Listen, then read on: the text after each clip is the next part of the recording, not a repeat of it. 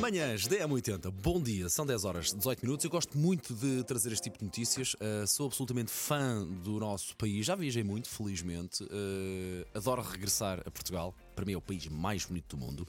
E agora diz também um. Não precisava que fosse um jornal britânico a dizer isto, mas diz no jornal britânico, o Metro, o Metro UK, que supostamente, se quisermos visitar um, um, lugar histórico, um centro histórico, Braga é um dos melhores lugares. Não só Braga, mas uh, convenhamos, todos os nossos lugares históricos em Portugal, todos, to, todos os nossos sítios têm uma pequena história para contar, não é?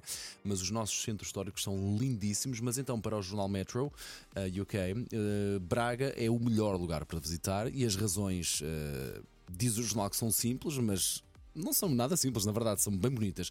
É uma, uma das cidades mais antigas portuguesas, de facto é, e que tem crescido tanto nestes últimos anos. Uh, tem uma catedral do século XII uh, eh, e duas ruínas romanas. Uh, é uma cidade em conta para se visitar.